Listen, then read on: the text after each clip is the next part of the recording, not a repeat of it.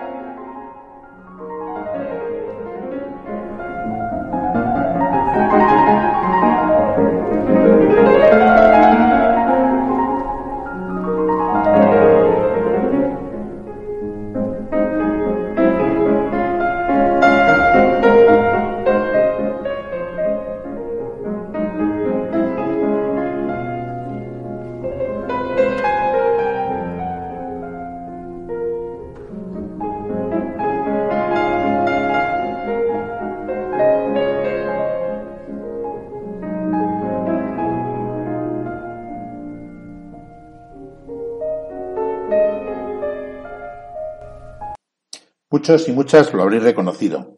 Es el vals de Chopin, el vals del minuto.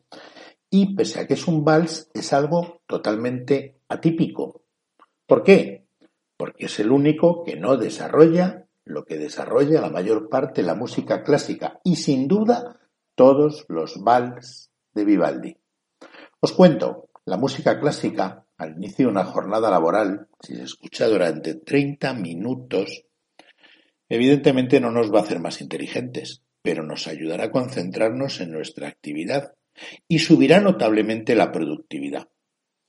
Si esa música clásica se escucha en un restaurante, las comidas serán más lentas, los comensales tardarán más en comer y por lo tanto se rotarán menos las mesas.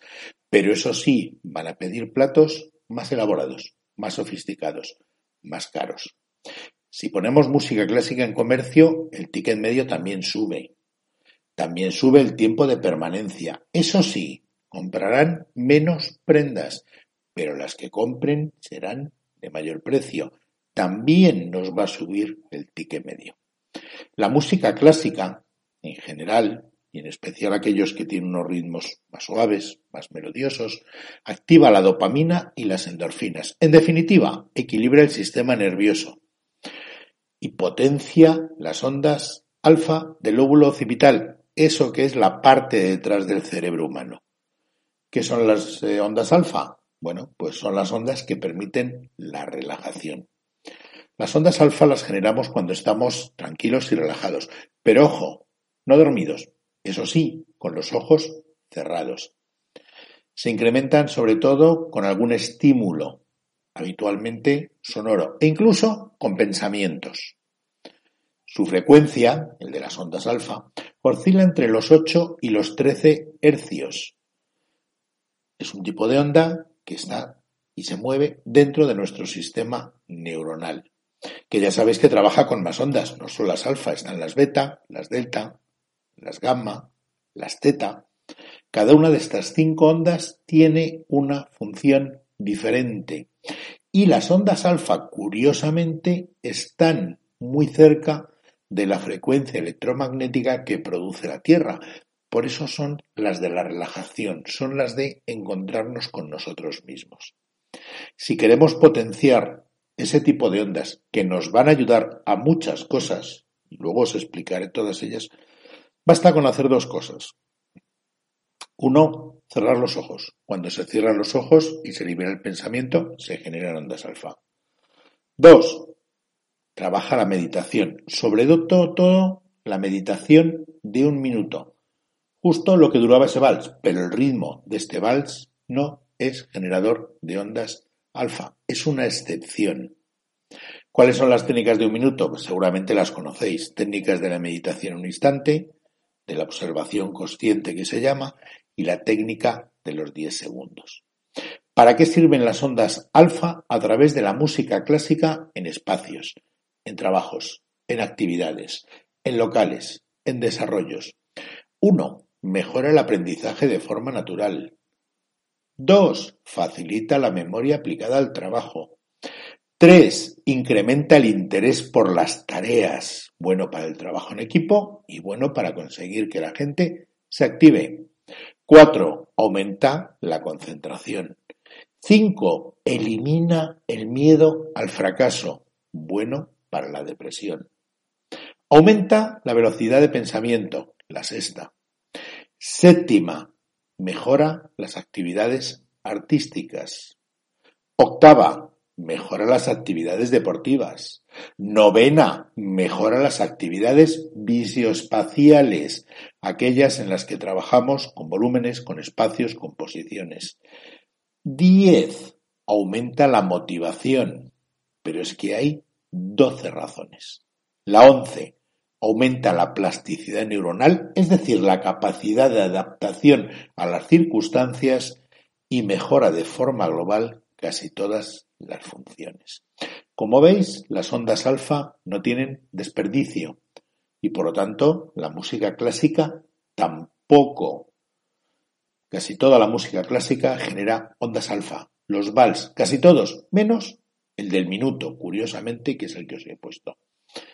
¿Qué implica escuchar otros ritmos? Bueno, pues depende. Si escuchamos salsa, rock, reggaetón, country, jazz, disco, techno, house e incluso música infantil.